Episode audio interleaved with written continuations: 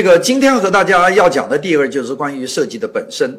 设计的本身呢，我们有很多的定义。我们最近看这个设计的定义呢，大家都喜欢这个追根刨源的去找这个 definition。那个 definition 呢，呃，我早年呢做设计的时候，我主要呢就是看这个字典，因为我这个做设计出道的时候比较早，我的七十年代、八十年代就开始做了。那个时候字典上。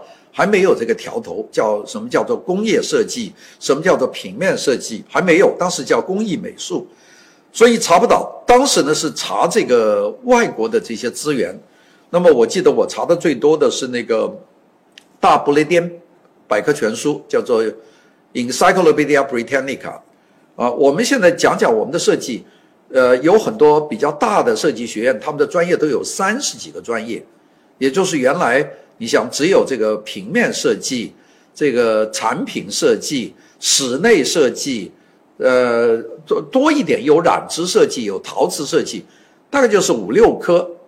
在我出道的时候，一个标准的工艺美术的学校，一般就是五个专业，就是陶瓷、染织、特种工艺，再加上装潢艺术，就是后来发展成平面设计，就没有了，大概就是四五个。现在呢，发展到三十几个，据说全国最多专业的这个设计学院，差不多有五十个专业，就分得很细。分得很细以后呢，那你对 design 这个字要做一个定义，做个 definition，事实上是非常难的。你怎么能够说这些东西里面所有的活动它有个共同的规则呢？那大家要讲，你做一个 logo，或做一件时装，或做一辆汽车，或者做一辆飞机。或者做一个手提电脑，或者做个保温杯，他们都是设计。那么这个设计你在里面要找到一个它的共同的，呃，它的行为的规范。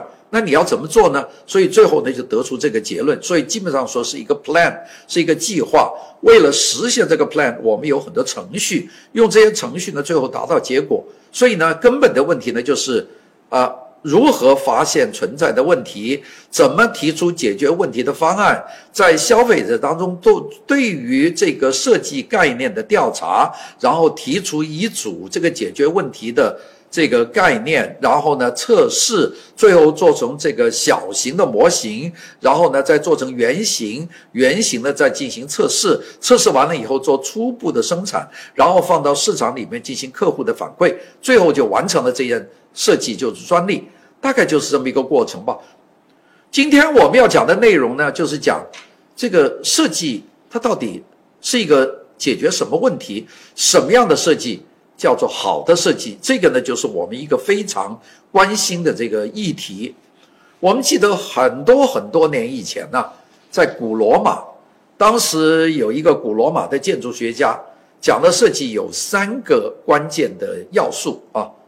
这个人叫维多里维利，这个维多里维利呢，他讲的这个什么叫好的建筑有三个，一个呢是耐用，一个呢是好用啊，一个耐用，耐用是就说明这个东西牢固，第二个呢是好用，就是功能好，第三个呢是美观，这三个字啊，在古罗马时候就提出来了，到了文艺复兴的时候给加强，到巴洛克的时候加强。到了十九世纪，才被一个英国的理论家叫约翰拉斯金，把它变成了七盏明灯，就变成了七个元素，里面加进了很多宗教啊、意识形态啊、信仰的内容。但是回到设计的原本来看呢，这三原则呢就没有变化。这个呢，大概就是我们所看到的所谓设计的是什么东西。但是你们知道，这个设计经历了从古罗马。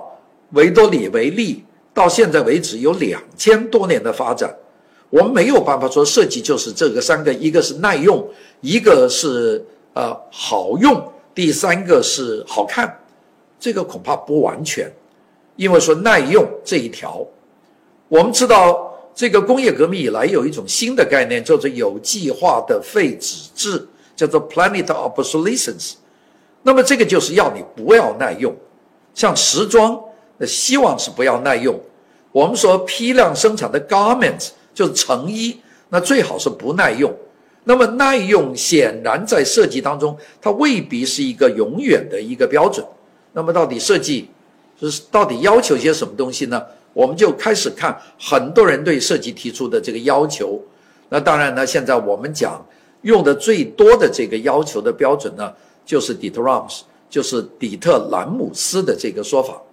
底特兰姆斯是德国的一个非常重要的设计师。兰姆斯呢，他是呃德国的一个很神的人。我们知道德国在战前有个学校叫包豪斯，包豪斯呢，在一九三三年呢就关闭了，包豪斯就已经不存在了。到现在为止呢，我们大家都在讲包豪斯，讲包豪斯精神，但包豪斯呢这个学校已经关闭了很多很多年。那么德国在战后呢？有一小群人就在理想的做一个学校，这个学校呢是能够把包豪斯延续下去。那么这个学校呢叫乌尔姆设计学院，这地点呢就在乌尔姆这个地方。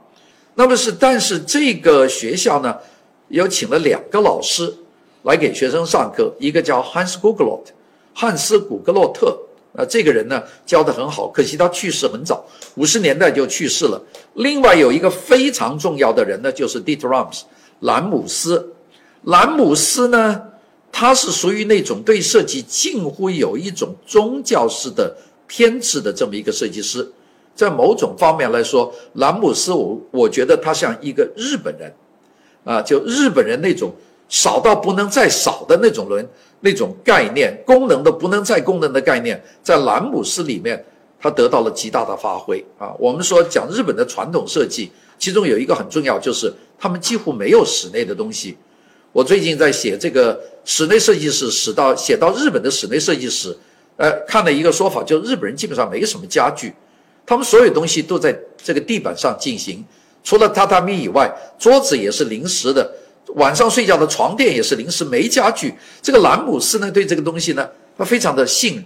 那么，并且呢，对于魔术单位，也就是 modular system，他也很信。当然呢，他不是日本人，他是一个德国版的理性主义者。所以他在五十年代，他就开始把这个想法呢开始实现。他不是先做理论，他是先做产品。他做了哪家公司的产品呢？他做了德国的一个叫百灵这个公司，叫 Brown。这个 Brown 公司呢，离开乌尔姆设计学院不远，这两家公司呢就开始建立了很多关系。布朗公司的两个设计人员，这个兰姆斯和汉斯·古格洛到乌尔姆上课，也带学生到布朗去做设计。他们呢也把教学的成果呢，在布朗的产品里面去开发出来。他们做的产品有一些东西我们现在还在用，比方说我们现在男性每天都用的那个刮胡子的刀。这个最早做刮胡子的刀，就是那个有一个电的充电器的那个刮胡子刀，第一把就是底特兰姆斯在这个布朗做出来的，所以布朗的差不多等于是电动胡子刀的这个同义词。那么做出东西没有什么特别的设计，非常小巧，非常好用，非常有功能，并且很耐用，完成了很多。所以他讲完了这么多话以后，这个底特兰姆斯呢，逐步呢就变成了一个大神。它影响了很多的人，它其中影响了乔苹果电脑的这个乔布斯。乔布斯呢的大神就是这个兰姆斯。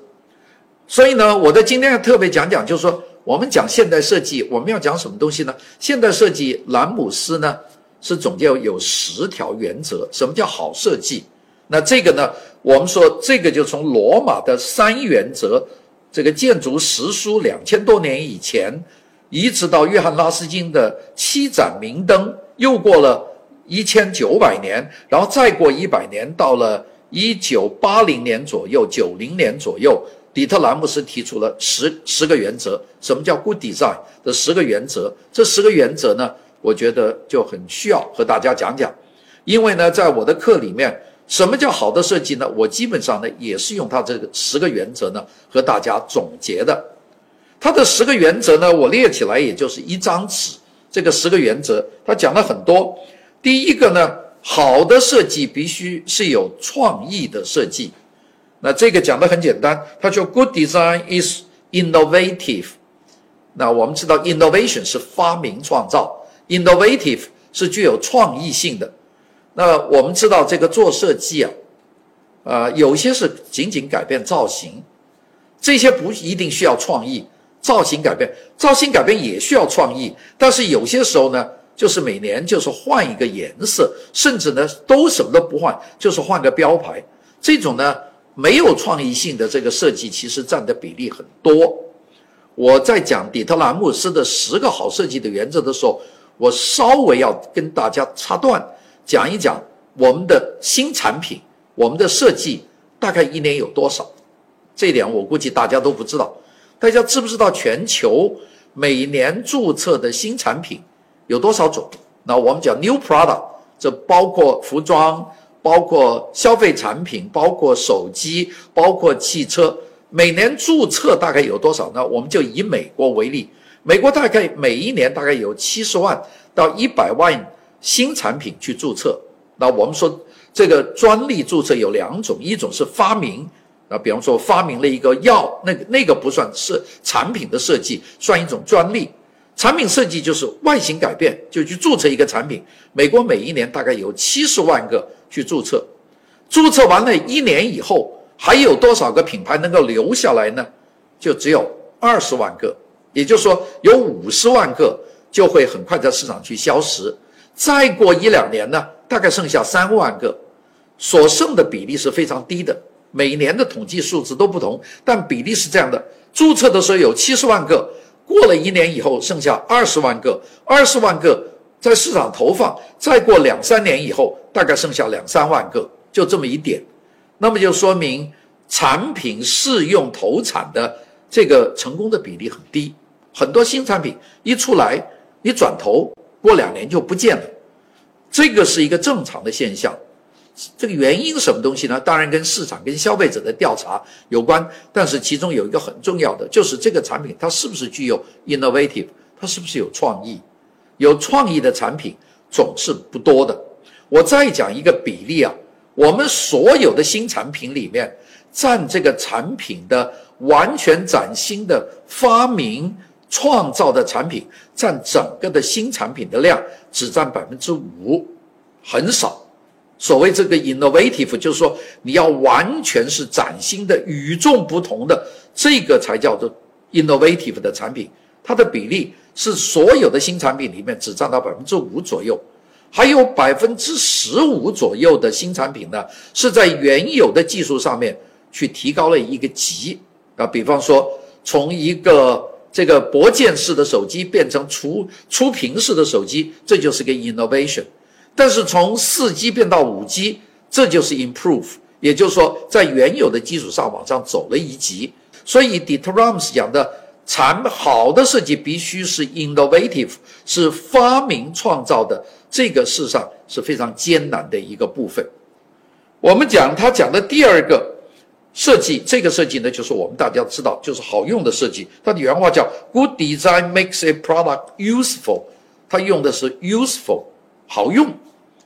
那个这一点我们大家都很清楚的，因为我们每样东西拿在手上，我们希望它好用。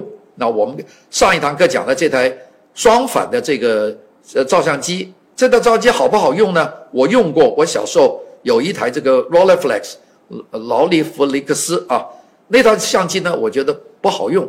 为什么不好用呢？因为它的要看镜头呢，要从上面看，而看见那个形象呢是个反的，所以呢，你往左它就往右，所以你要习惯这个。当然有人说用会了就不难，但是呢，它不好用。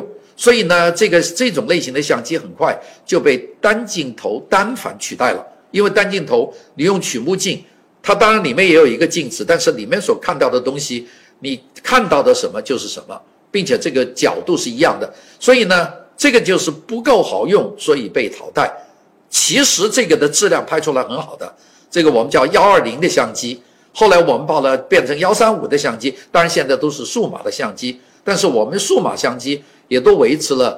这个幺三五的这个单反的这个结构啊，包括现在我们用的大量这种广角大镜头的、长镜头的，都是这种单反。其实就是说，由于它的好用不好用，导致了新的单反的出现。这就是说，要好用，好用的东西完全是在于我们人的习惯。我们说，我们开汽车好不好用啊？我想这些呢，就是所谓好用。好用呢，不是一个常用的一个概念，因为人对于用，它是有变化的。人在很多年前，我们吃面条，我们觉得吃的很习惯；到有了快餐面的时候，我们觉得快餐面是特别好用。这样有二十年的快餐面的好用，到现在，我问问大家，有多少人愿意吃快餐面？我我觉得没有人觉得快餐面是一个选择啊，能够不用就不用。所以这些就是好用用的这个规则的它的变化。但是好用的设计是一个非常重要的一个设计。我们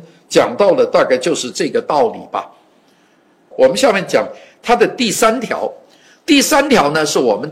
大家做设计最关心的一个设计，就是说好的设计是好看的设计。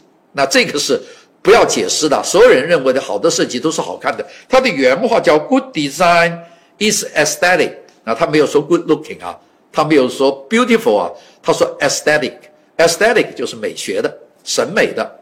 为什么他不用 “beautiful” 呢？这个 “beautiful” 这句话不太用来形容一个东西好是不好。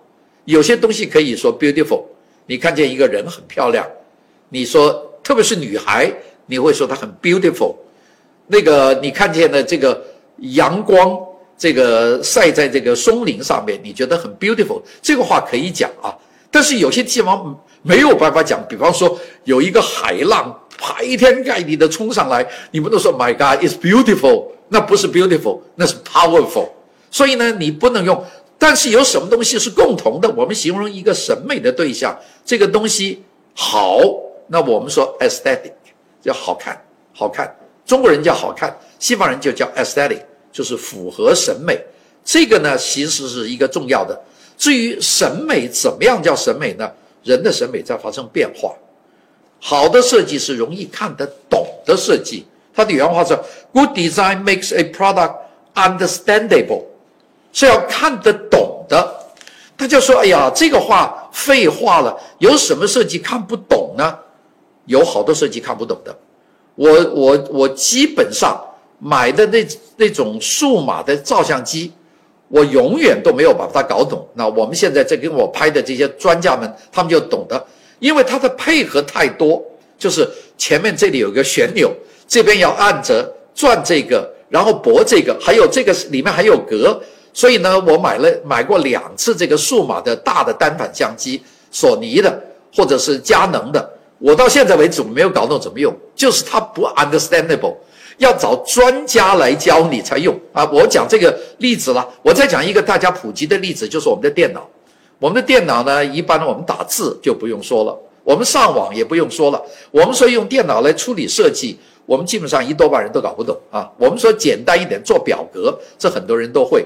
复杂一点，你要做 Photoshop，有多少功能，我们就搞不清楚。如果你对图像处理，你要做高级的 PPT，很多人就不懂，并且呢，这个不懂呢，你在上面学呢还蛮复杂的。最后发展到要有特别的视频到 YouTube 上下载，你跟着他做，你才能懂得怎么用你这个 software，并且 software 呢每年更新，这个呢就是非常 hard to understand。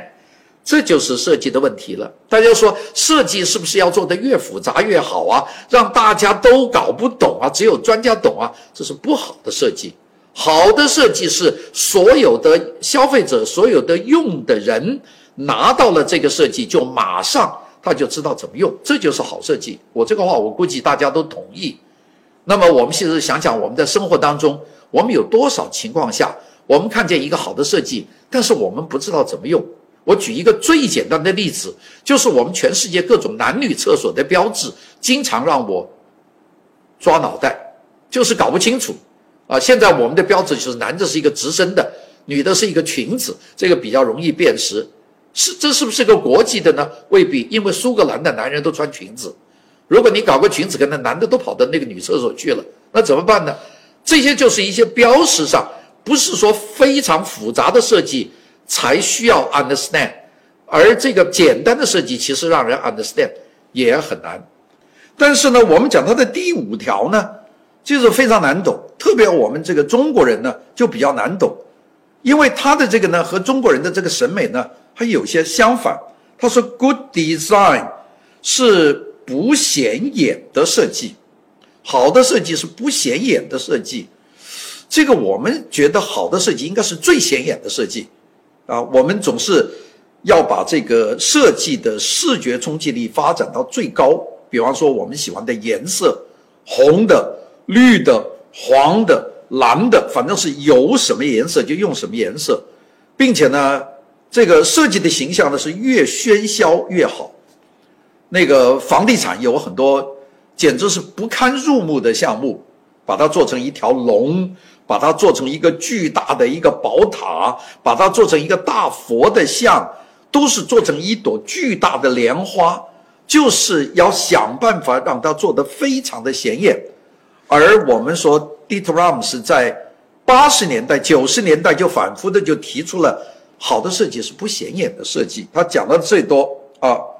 它叫做 unobstructive，就是看起来不会打断人家感觉的这个设计，就看完了你不觉得设计，这个是最高的境界。现在我们的消费产品呢有一个趋向啊，因为我们的消费产品对于很多人来说呢，它具有强烈的炫富的功能，所以他希望能够引起大家的注意，来表达我的产品的这个价格的高尚。所以呢，在往上面就加了很多东西，或者这个设计师为他加了很多东西啊，这这是一种，但是这种呢，被他认为被底特兰姆斯认为呢是不好的设计，这就变成了一个 category，就说这就是不行的。这一步啊，要解决啊，估计对我们这一代人来说，还需要一个漫长的过程。你要做到非常引人注目的设计，我们很容易做到；要做到。让大家不注意的设计是非常难做到，而又不注意又好看又耐用又看得懂，这几个要加起来呢，呃，并且有创意性，把这四项加起来，加上这个不引人注意这五项，这是一个非常难的过程。但是如果我们训练的设计师脑子里都有这个概念，那将来我们的整个消费品的这个世界就会变得更加的和谐。更加的高级，所以大家说，你看我们现在的设计打多少分呢？我说有些好的打七十分，有些不好的打四十分。那大家说你怎么打分这么严酷啊？我其实用的就是它的这个原则啊。当然我说的话不一定正确，因为我说你把这个东西设计成一个莲花的形状是不好的。但是有些人呢还是说非常非常好啊。我们现在看见有很多人跳广场舞啊，穿的那个红红绿绿。你说他不好，他觉得很好啊，那个就大家没有一致的，所以在这个问题上，底特兰姆斯所代表的只是一少部分的这个比较职业的做设计人的一个观点，他不代表所有人的观点啊。所以在这里，我讲到这个他的这个好设计的这套论点，有很多人会跟我抬杠，就说王老师不对，我觉得这不是这个好的设计，应该是引人注目的设计。那当然，大家都有保。保存自己的这个审美原则的这个权利，但是呢，我就告诉大家，作为设计界的高人来说，我们认为呢，不引起别人注意的设计是一个好的设计，这是他的第五点原则。第六个设计是比较难的，他说好的设计呢是诚实的设计，很诚实，它叫 honest。一个设计做诚实啊。是非常的容易，也是非常的不容易，啊！我现在看我们的乳制品的包装，这个里面很不容易懂啊。你比方说牛奶不就完了？他这他们加了很多字，大家去看看我们的乳品包装有多少字，这些字呢都是不诚实的，就是说这个好像是鲜牛奶，又是饮品。这个牛奶不就牛奶吗？牛奶本身就是饮品，那什么叫饮品呢？所以它的英文叫做 milk drink，然后呢又叫 natural milk drink。那什么叫 natural 呢？难道有牛奶不是 natural 是合化学合成的吗？这一连串的字啊，它加起来，我现在讲的更多了。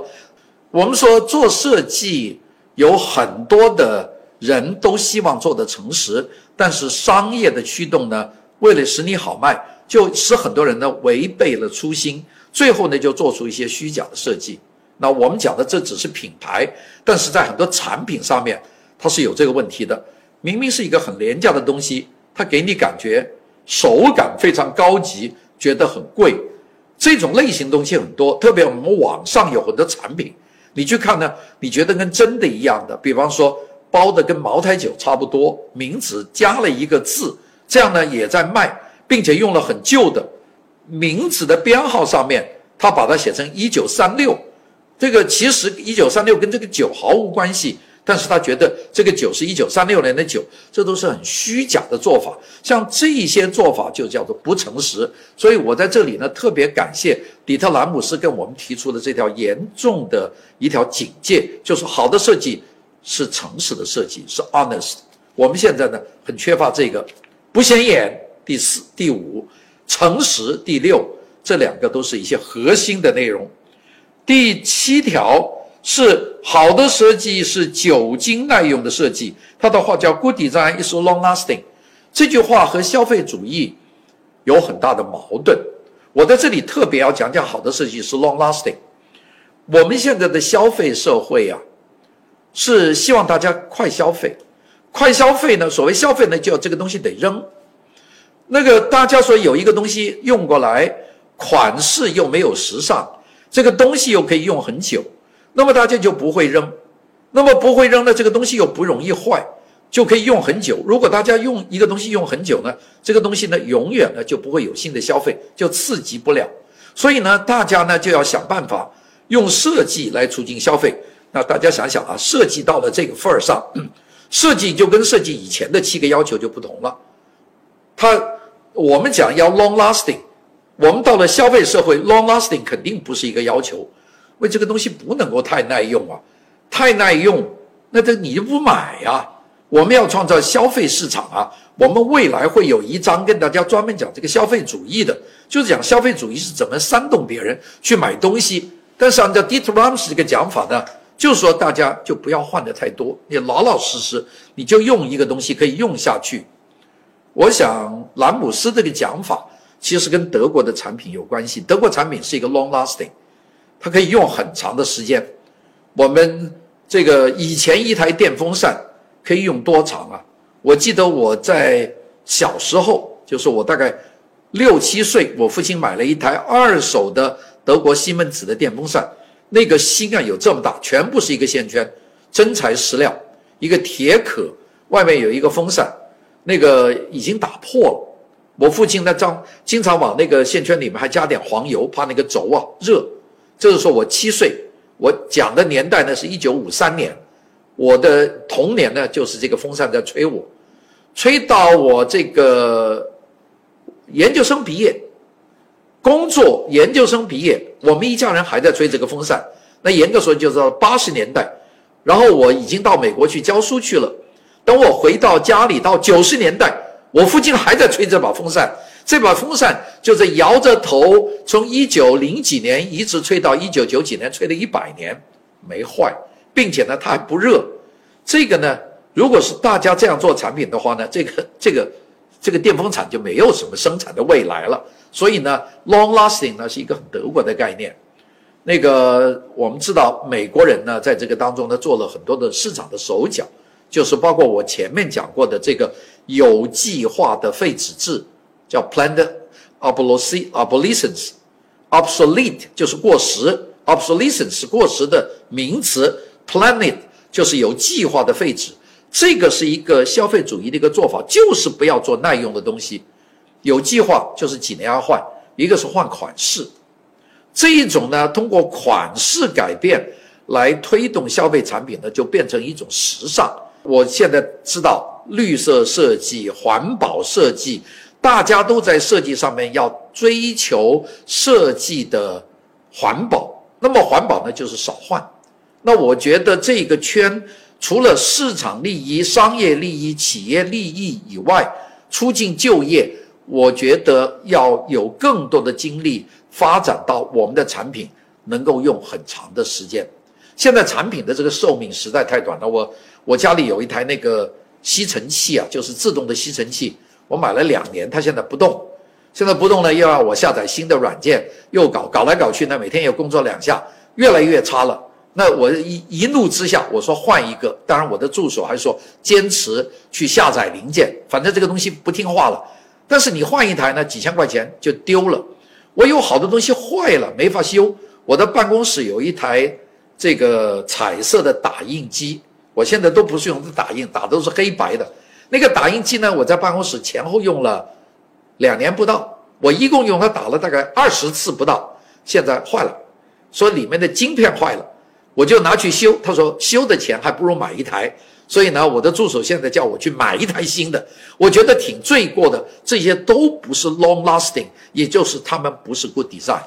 它的第八个好的设计是注意细节的设计，就是有细节。我们有很多设计呢粗枝大叶啊，看起来都不错，没细节。比方说我们的这种家具，我们比较一下我们的家具呢，这个能怎么快就怎么快，便宜的家具。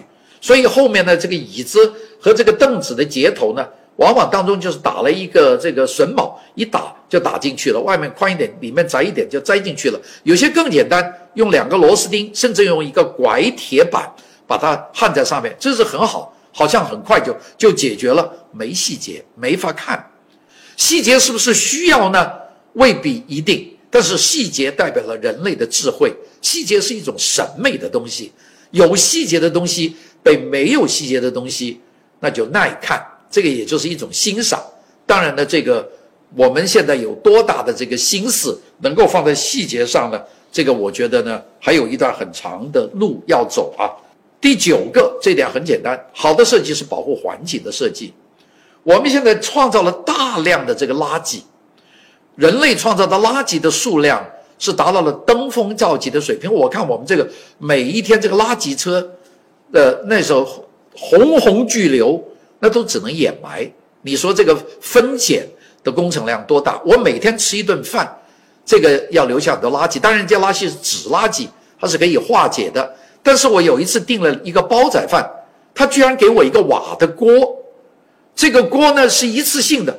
我说这个锅完了怎么样？他说丢了。我小时候喝那个酸奶，瓶装的酸奶，瓷瓶的。那个酸奶呢？喝完了要还回去，交一块钱押金。现在呢，不要了。我最近在上海买了五瓶酸奶，然后我说这个瓶子怎么还给你？他说不要了，你扔了就行了。那我现在摆了这几个瓶子，我觉得挺犯罪的，因为要做这个瓷瓶，子，要用多少的陶土，多少的人力，多少的这个燃料去烧结、运输、包装，最后就丢到垃圾桶，而这个东西永远不会化解。那这且不说我们。抛弃的塑料的量之大，现在到了一个惊人的地步。那么我们怎么样能够做设计，能够做到环境上能够保护我们的地球呢？我们有限的资源呢？我想这一点呢是设计师要考虑的。所以不要仅仅想就把一个东西做出来，做出来这个东西它能够在它不用的以后，它会不会对地球有好处，或者是变成地球永远的伤疤？最后一点。好的设计尽量做到少的设计。Good design is a little design as possible，就是要少。哎呀，减少主义或者极限主义 （minimalism） 是最难做的。这个我们生活习惯就是多，因为我们原来穷困惯，所以什么东西又多，所以家里都要买的满满的，堆得满满的。我到好几个这个比较富裕的朋友家去吃饭呢，那个我可以说目不暇接，东西太多了。摆的一书架，各种各样的古董都是假的，我一看都是假的，那没有必要。佛像啊，什么东西摆的无限之多，整个房间的堆砌如山，那个没有办法。那个一吃饭的桌面上全部是菜，你根本吃不了那么多。然后有几套筷子，不停的给你换碟子，不停的在换，没有吃完的也丢掉。这种这种设计，这就是 maximalism，我们叫把它是极大主义。我们怎么从极大回到 minimalism？不是说，呃，贫困，而是简朴。这是一种审美，一个国民的心态，从追求奢奢华庞大多到追求简单极限，这是一个民族心态的发达。我们看那些发达的设计国家，像丹麦呀、挪威呀、芬兰呐、瑞典呐、日本呐。他们的设计都是减少主义，到德国都是减少主义，越到这个发展中国家呢就越多越多。那么也就是说，这是一种过渡心态，也就是一个民族的心态不够成熟的时候，它一个中间道路，它不是一个未来的道路。